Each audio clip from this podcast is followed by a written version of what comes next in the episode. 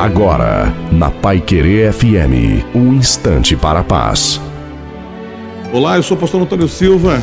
Quero trazer uma palavra ao teu coração. Em seis angústia te livrará, na sétima o mal não te tocará.